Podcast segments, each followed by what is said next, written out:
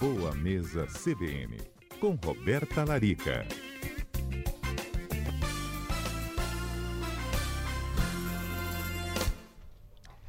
Olá, muito boa tarde, doutora Roberta Larica. Bem-vinda.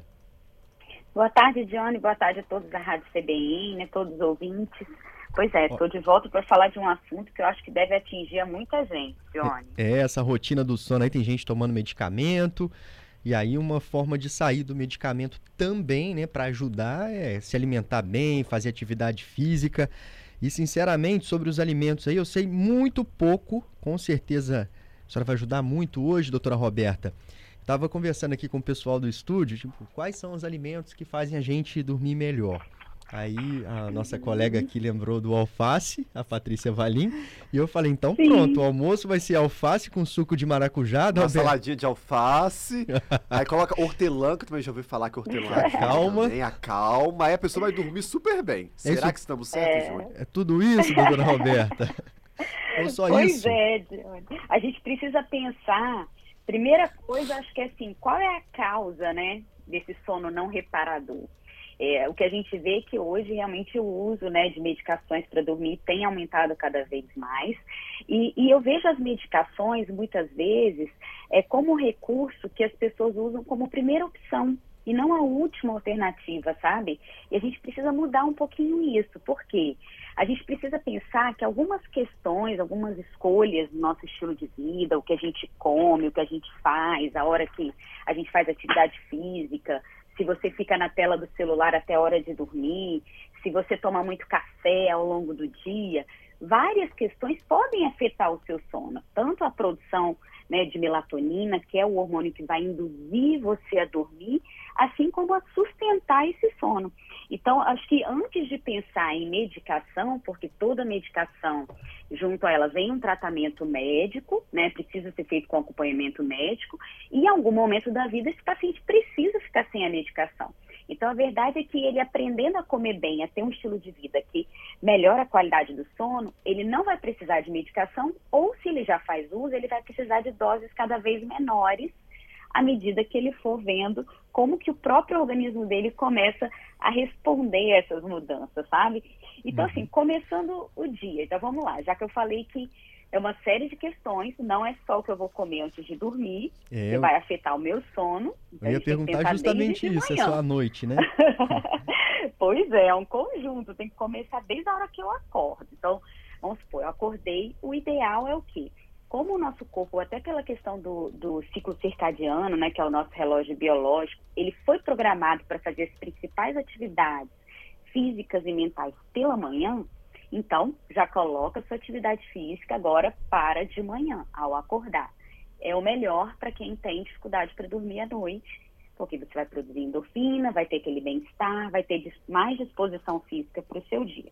Então, primeira coisa, comece a alimentação saudável, pode tomar o seu cafezinho de manhã, um café da manhã normal, como a gente já conversou aqui, para para almoçar, almoça normal e limita o uso do próximo cafezinho, caso você tenha o hábito do cafezinho ou do chá com cafeína, tipo um chá mate, um chá verde, até no máximo às 15 horas. Então, 15 horas, pronto, parou cafeína. A partir daí, a gente começa a pensar em toda uma rotina para melhorar a produção de melatonina até a noite. Então, ok, a alimentação ficou normal, controlamos a cafeína e a partir das 15 horas a gente vai começar as nossas condutas. Diversos alimentos aumentam a produção de um neurotransmissor chamado serotonina. Todo mundo conhece a serotonina, né? A famosa, é o famoso neurotransmissor que dá felicidade, bem-estar, e que muitas vezes a gente acaba caindo na barra de chocolate de tarde ou de noite, Isso. pensando na tal da serotonina, né? Só Exatamente. que o que acontece? Tem alguns alimentos que podem trazer isso. Então, ó, se você coloca, por exemplo, uma banana amassada de tarde com aveia, um fiozinho de mel, coloca algumas sementes, como a semente de girassol, a semente de abóbora, uma granola, pode colocar o abacate também, que é excelente, pode usar o chocolate amargo, sem açúcar naquele horário, você vai estar modulando o estresse, a ansiedade, melhorando a produção de serotonina, que antecede a melatonina. eu preciso produzir serotonina para que eu possa produzir melatonina, que é o hormônio do sono, para dormir melhor à noite. Então, olha só a estratégia. Começou cedo, né? Então, começou cedo. De tarde, o lanche da tarde, eu já vou pensar em coisas que possam começar a me dar um certo bem-estar. Não precisa necessariamente ser um chá de camomila de tarde, para não dar sono, né? Doutora, Mas... eu, você falou aqui Pode uma coisa falar. que eu fiquei na cabeça, assim, mas eu não cortei para não perder o raciocínio. Como é que eu sei que o chá tem cafeína ou não? Tá escrito ali na caixinha? É simples identificar isso? Pois é, depende da erva, Johnny. É, ervas como camélia sinensis, que é todo o grupo do chá verde, chá verde, chá branco, chá preto, chá inglês, chá mate, todos esses têm cafeína na composição. Então, basicamente, esses chás do grupo do camélia sinensis que tem mais cafeína na composição. O restante não. Então, você pode tomar um chá de hibisco, um chá, chá de casca de abacaxi, um chá de gengibre, um chá diurético, que não tem cafeína. Não vai afetar o sono e substitui o café. De três em diante, aí eu preciso usar o chazinho no lugar do, do café. Isso. Vamos voltar lá então pro, pro inicinho da tarde ali, a preparação para o sono. Então, beleza. Então, fiz o meu lanche da tarde, pensando em coisas que me ajudam a gerenciar o estresse melhor, melhorando a serotonina. E tudo que tem muito complexo B, que são essas sementes, essa granola, essa banana, tudo isso ajuda na produção da tal da serotonina.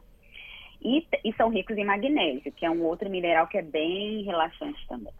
Aí eu vou chegar em casa para jantar. O ideal é o quê? Que o jantar, ele venha no, no seu, seu horário, lá no seu relógio, tal, do seu dia, pelo menos aí duas a três horas antes de deitar. Então, esse é o primeiro ponto. Acho que tem muita gente que acaba jantando muito tarde, Johnny. E isso também afeta o sono. Tem gente que não consegue jantar muito cedo, ou trabalha muito tarde, ou está na faculdade, que já emenda ali com o trabalho. Tem um alimentinho ali Uhum. que a gente pode falar para a pessoa, ó, dá para comer para substituir a janta, ou é melhor levar uma marmita, uma comida ali para que dá para comer fria. Isso. Eu acho que assim, quem tem faculdade, por exemplo, vai sair às 11 da noite, os meus pacientes que que estão nesse ritmo, eu peço para levar um sanduichinho natural, fazer um, um lanche né, intermediário por volta de 8 horas, mais reforçado. Então você pode levar um pedaço de quibe, é, levar um- uma marmitinha com um escondidinho, um sanduichinho natural, que aí já dá uma forrada para não chegar em casa com muita fome.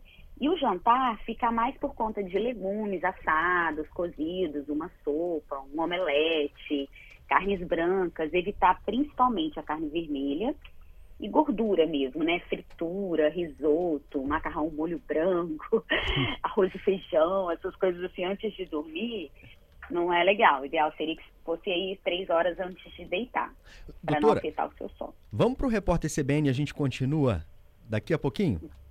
Vamos, vamos lá. Vamos lá, repórter CBN, a gente já já já tá de volta com a doutora Roberta Larica. Doutora Roberta Larica de volta aqui com a gente, hoje falando sobre aqueles alimentos que podem te ajudar a dormir melhor.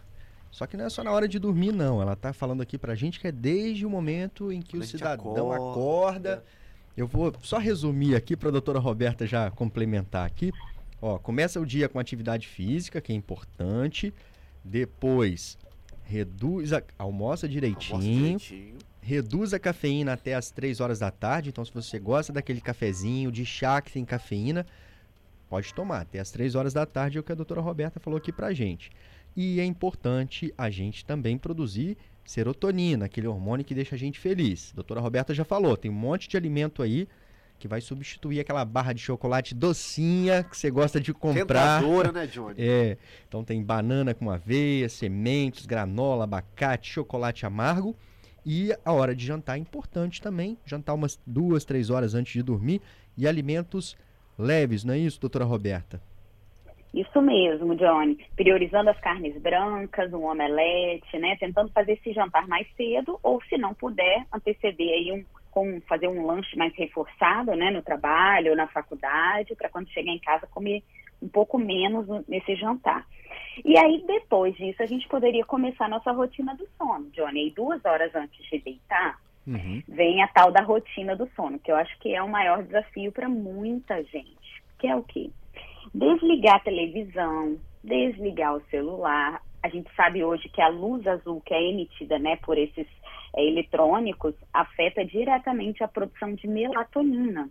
E o que, que acontece? Muita gente hoje vai para a cama com o celular, né? Então as pessoas ficam lá assistindo televisão ou olhando as redes sociais e tal, e isso atrapalha, sem dúvidas, a produção de melatonina. Então, construir uma rotina do sono, talvez é, construir um hábito de leitura, com livros mesmo, então procurar ler, é, jogar um jogo, escrever, é, fazer uma oração, meditar, enfim, criar uma outra rotina para sua casa que não seja diante de uma tela duas horas antes de dormir. E aí, nessas duas horas antes de dormir, poderia já incluir esses chás, usar um chá de camomila, um chá de cidreira, um chá de erva doce, que são bem calmantes. Uh, poderia tomar um suco de maracujá, se não gostar de chá, ou pode jogar o maracujá dentro do chá também. Pode usar o própolis, que é um precursor também de melatonina. É, poderia usar essas sementinhas de novo, se quiser, essa granola, essa banana. Né? O alface, como vocês estavam falando, o alface pode estar presente na salada Isso. do jantar também.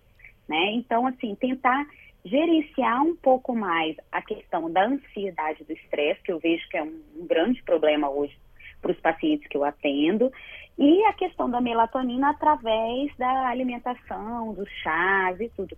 Porque tem duas, é, dois perfis que eu percebo, assim, de pessoas que têm problemas com sono. O primeiro é aquela pessoa que não consegue pegar no sono, né? Ela deita na cama e fica ali um tempão brigando com o sono, com a cabeça mil.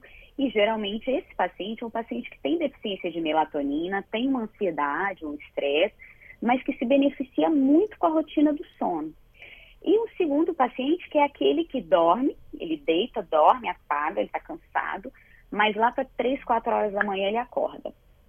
Então, esse é um paciente que tem dificuldade em sustentar o sono. Muitas uhum. vezes isso está relacionado àquela síndrome do pensamento acelerado, que é a pessoa acorda e ela já começa a pensar que ela tem um milhão de coisas para fazer no dia seguinte, né? A cabeça já começa a ficar mais ansiosa.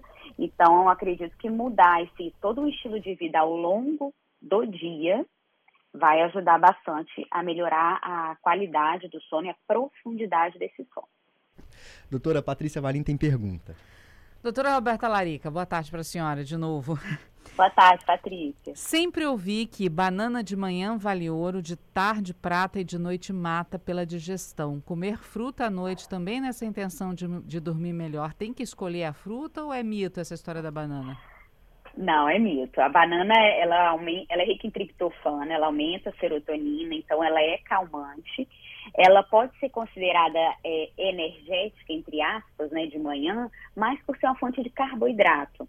Mas ela não libera energia, nada que seja estimulante que justificasse não usar a banana à noite.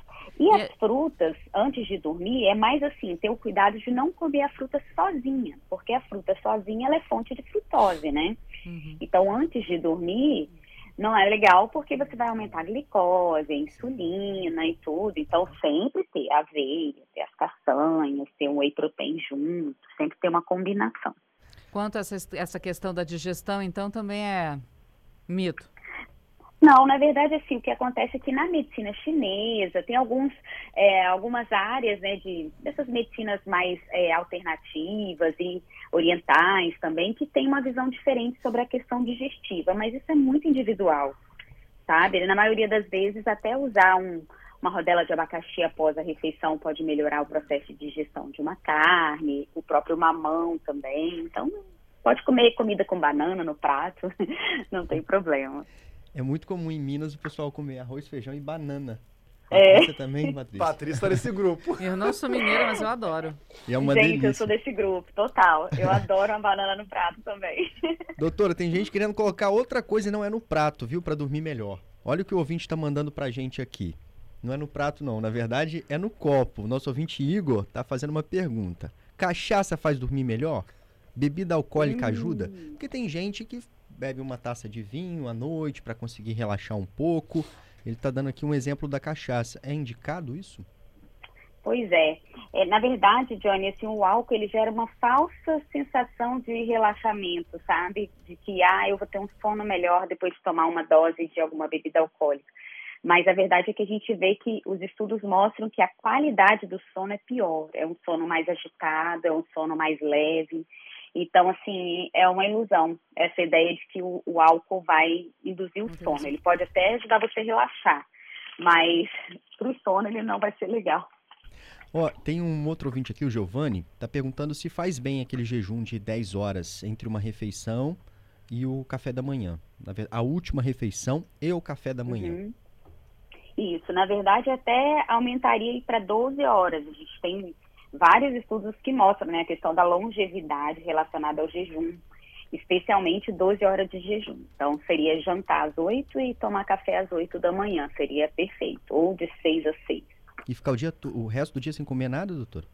À noite, né? Na verdade, é como se a noite ela é feita para dormir, né? Então, quando você para de comer às seis da tarde ah, ou às oito da noite, é, você passa a, né, a parte da noite dormindo. Então, você vai dar tempo para o seu corpo fazer, né, executar outras funções, a não ser ficar digerindo comida o tempo todo, né? Agora eu entendi o que o Giovanni falou Entendeu? com a sua resposta. Uhum. É ficar sem dormir, gente. Ali, na hora que você vai né, faz a última refeição da noite, até o café da manhã você vai estar tá dormindo, não vai sentir fome. Só pra gente terminar aqui, olha só, a Silvana tá mandando pra gente que acontece muito com ela, até sobre o seu comentário aí, que ela dorme, mas acorda ali umas três vezes à noite e não consegue dormir mais. E ela já faz uso também de medicamento para conseguir dormir. Para ela, a alimentação pode ajudar bastante.